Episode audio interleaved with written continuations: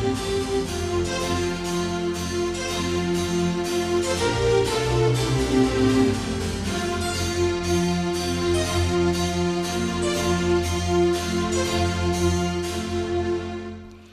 学講座1万9024回でございます。全国の医師の皆様毎週火曜日のこの時間は日本医師会の企画で医学講座をお送りしています。今日は HPV ワクチンに関する正しい理解のためにと題し国立がん研究センター中央病院感染症部岩田聡さんにお話しいただきます。子宮頸がんは若い世代の女性のがんの中で多くを占めるがんであります。日本では毎年約1万1000人の女性がかかる病気でさらに毎年約2900人の女性が亡くなっています。患者さんは20歳代から増え始めて30歳までにがんの治療で子宮を失ってしまう。つまり妊娠できなくなってしまう人も1年間に約1000人いらっしゃいます。HPV ワクチンの接種率が低く推移してきた日本では20代から30代女性の子宮頸がんは罹患率死亡率ともに増加する傾向にあります。子宮頸がんの原因は長らく明らかになっていませんでしたが1982年ドイツのハラルド・ツァ・ハウゼン氏により子宮頸がんのほとんどがヒトパピローマウイルス HPV というウイルスの感染で生じることが発見されました。HPV には200種類以上の遺伝子型があり子宮頸がんの原因となるタイプが少なくとも15種類あることが分かっています。HPV 感染は主に性的接触によって起こり一生のうちに何度も起こり得ます。子宮頸部に感染した HPV のほとんどは自然に消えますが一部の人では感染が持続し前がん病変を経て子宮頸がんを発症します。子宮頸がんは早期に発見し手術等の治療を受ければ多くの場合命を落とすことなく治すことができる病気です。そのためには定期的に子宮頸がん検診を受けることが重要となります。進行した前がん病変や子宮頸がんの段階で見つかると手術が必要になります。症状によって手術の方法は異なりますが子宮の一部を切り取ることで妊娠した時に早産のリスクが高まったり子宮を失うことで妊娠できなくなったりすることになります。次に HPV ワクチンをめぐる諸問題についてお話しさせていただきます。子宮頸がんの原因になるタイプの HPV の感染を防ぎ子宮頸がんを予防するために開発されたのが HPV ワクチンです。世界保健機関 WHO が接種を推奨しており2006年に接種が開始されて以降2020年11月時点では世界の110カ国以上で公的な予防接種が行われています。国内では2009年12月にワクチンとして承認され2010年11月からは子宮頸がん等ワクチン接種緊急促進事業により2013年4月からは予防接種法による定期接種として公費助成による接種が開始されました。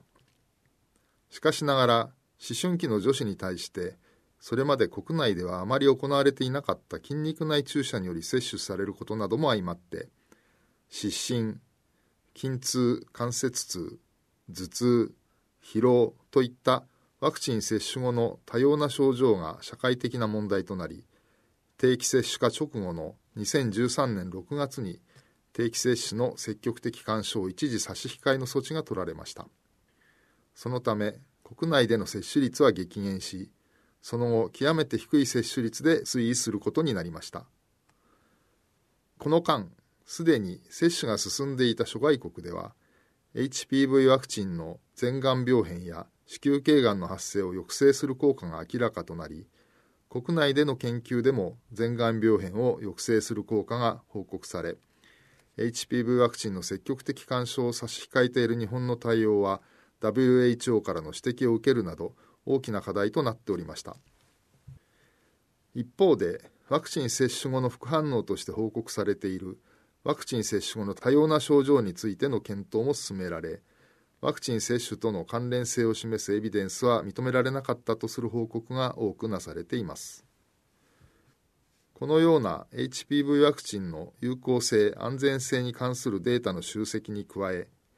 学会や医師会自治体国会議員などの働きかけ接種後の健康被害に対する診療体制の整備などを踏まえて2022年4月よりそれまで続けられていた積極的干渉の差し控えは終了となり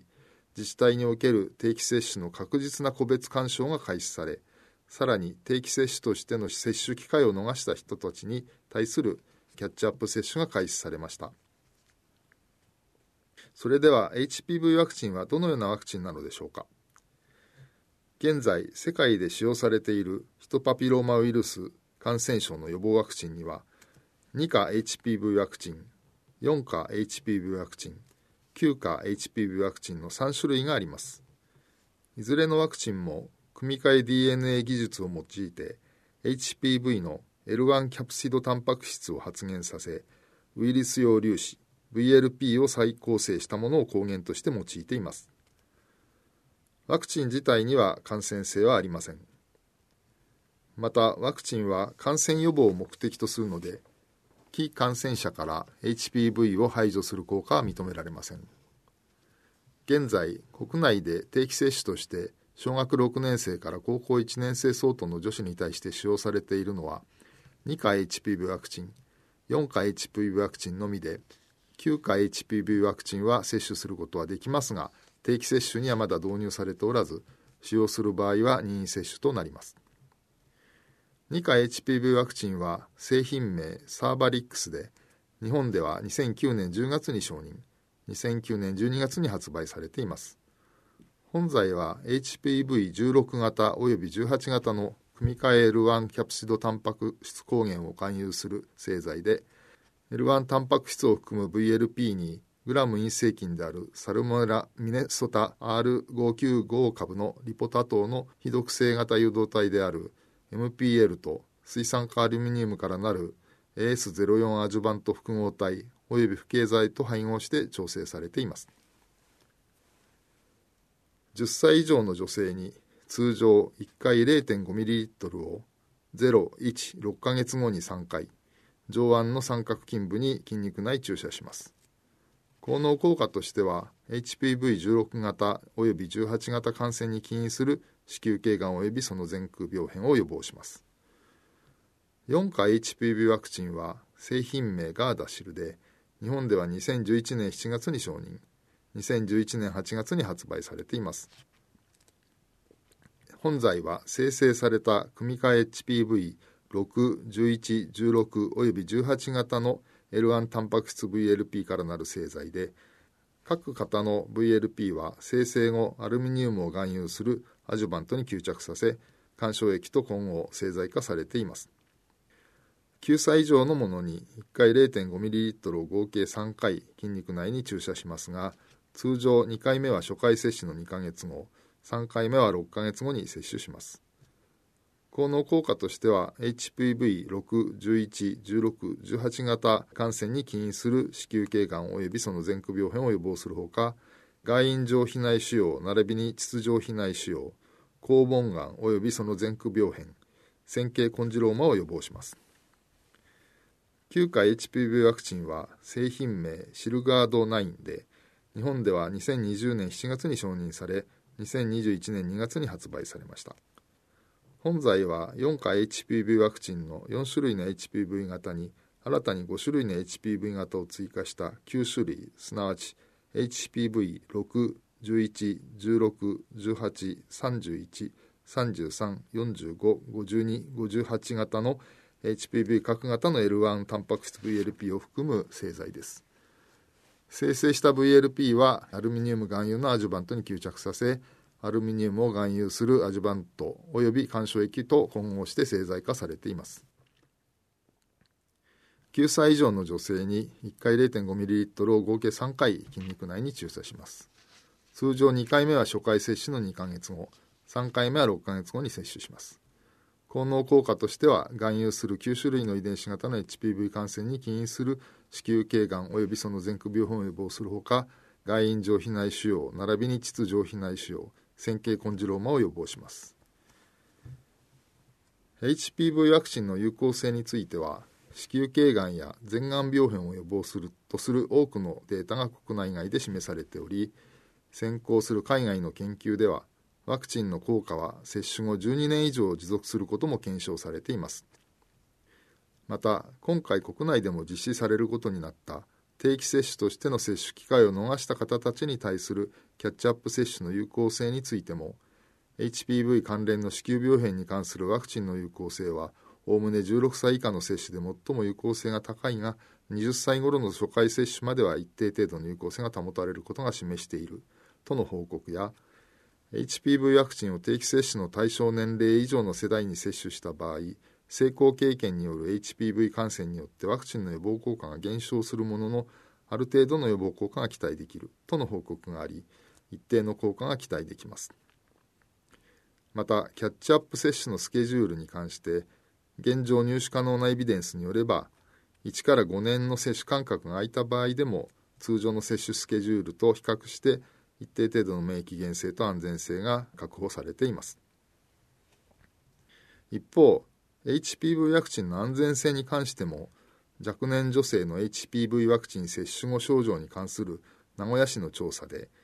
HPV ワクチン接種後に見られる24種類の症状のいずれの発症率も非接種群と比較して接種群で優位な上昇は認められなかったと報告されるなど HPV ワクチン接種後に見られる多様な症状との関連性を示唆するエビデンスは認められておりません。次に HPV ワクチンの接種を進めていく上での注意点についてお話しさせていただきます。HPV ワクチンの定期接種の対象者は12歳から16歳の小学校6年生から高校1年生相当の女子になります。これらの対象者は公費により接種を受けることができますが前述の通り現在日本において公費で受けられる HPV ワクチンは2価ワクチンのサーバリックスと4価ワクチンのガーダシルの2種類になります。どちらも間隔を空けて同じワクチンを合計3回接種しますが接種するワクチンによって接種のタイミングが異なるので注意が必要です。ちなみにサーバーリックスの場合は通常1回目から1ヶ月以上の間隔を空けて2回目。1回目接種から6ヶ月以上かつ2回目接種から2ヶ月半以上空けて3回目の接種を行います。ガーダシルの場合は通常1回目から2ヶ月以上の間隔を空けて2回目。1回目接種から6ヶ月以上の間隔を空けて3回目の接種を行いますが当該方法を取ることができない場合は1ヶ月以上の間隔を置いて2回の接種を行った後2回目から3ヶ月以上の間隔を置いて3回目の接種を行うことが可能です。定期接種実施要領と異なる接種間隔等で接種した場合には定期接種の対象にならず公費負担が受けられない場合があるので注意が必要です。HPV ワクチンの積極的干渉の差し控えにより接種機会を逃した方に対して公平な接種機会を確保する観点から実施されるキャッチアップ接種は平成9年度1997年度生まれから平成17年度2005年度生まれまでの女子を対象として令和4年2022年4月1日から令和7年2025年3月31日までの3年間実施されます。キャッチアップ接種の期間中に定期接種の対象から新たに外れる世代についても順次対象となります。HPV ワクチンの接種にあたっては接種時接種後の疼痛などの症状について十分な説明を行い接種者と非接種者の双方向の理解のもとに接種を行うことが重要です。接種後は一定時間の安静を保つようにします。過去に迷走神経反射などによる失神の起用があったりワクチン接種後に気分が悪くなったりしたことのあるような方の場合は座るか仰向けに横になって接種すると接種後の失神などの症状を防ぐことができます。正確な場所すなわち三角筋中央部に正しい主義により筋肉内注射を行うことも重要です。ちょうど新型コロナワクチンの接種と同様になりますので新型コロナワクチンの接種に関連して公開されている動画やリーフレットなどが参考になると思います。接種後に非接種者が多様な症状を訴えて受診した場合にはまずはかかりつけ医が対応し丁寧に診察した上で対応が難しいと判断した場合には専門医のいる医療機関都道府県が選定した協力医療機関になりますがそちらへ紹介するのが良いと思います。HPV 接種後に生じた症状の診療にかかる協力医療機関については厚生労働省や地方自治体のホームページ等に公開されております。またワクチン接種に関係する不安によるストレスが原因となって起こる反応の総称である予防接種ストレス関連反応 Immunization Stress Related Responses ISRR と言いますがこちらに関しては WHO からのガイドラインが翻訳され WHO のホームページに載っておりますのでぜひご参照ください。最後に今後の課題についてお話しさせていただきます。HPV ワクチンの定期接種としての確実な個別干渉とキャッチアップ接種が開始されたことで国内における接種が推進され欧米と並ぶ高い接種率となることをまずは願っているところでありますが今後の課題としてはすでに欧米の多くの国々でナショナルプログラムとして導入されている休暇ワクチンを定期接種化してより幅広い遺伝子型の HPV をカバーすることや女性だけではなく男性も接種対象として中咽頭がんなど他の HPV 関連がんを予防すること。現在の3回接種を2回接種にしてより高い医療経済効果を目指すことなどが挙げられると思います。特に子宮頸がん関連 HPV 型に対するカバー率が65%から90%近くに広げられる休暇ワクチンの定期接種化は喫緊の課題であると考えられます。また子宮頸がんの早期発見予後改善という意味では定期的な子宮頸がん検診を受けることが重要です。日本の子宮頸がん検診受診率は欧米諸国と比べて極めて低いのでまずは受診率を高める必要があります。HPV ワクチンを接種していたとしてもワクチン含有血清型以外の HPV の感染により子宮頸がんを発症することもありますから HPV ワクチン非接種者の方も含めて20歳以上の女性には子宮頸がん検診を定期的に受診することを勧奨する必要があります。子宮頸がんをはじめとする HPV 関連の悪性腫瘍はまさにワクチンによって防ぐことが可能なワクチンプリベンタブルディジーズ VPD であり HPV ワクチンの積極的な接種によりできる限り防ぐことが重要です。現在定期接種として導入されている2価 HPV ワクチン4価 HPV ワクチンの接種率を高める努力を継続するとともに将来的には9価 HPV ワクチンを定期接種として導入し子宮頸がん検診と合わせて子宮頸がんをはじめとする HPV 関連がんの予防と子宮頸がんの早期発見早期治療を目指していきましょう。今日は HPV ワクチンに関する正しい理解のためにと題し国立がん研究センター中央病院感染症部岩田聡さんにお話しいただきました。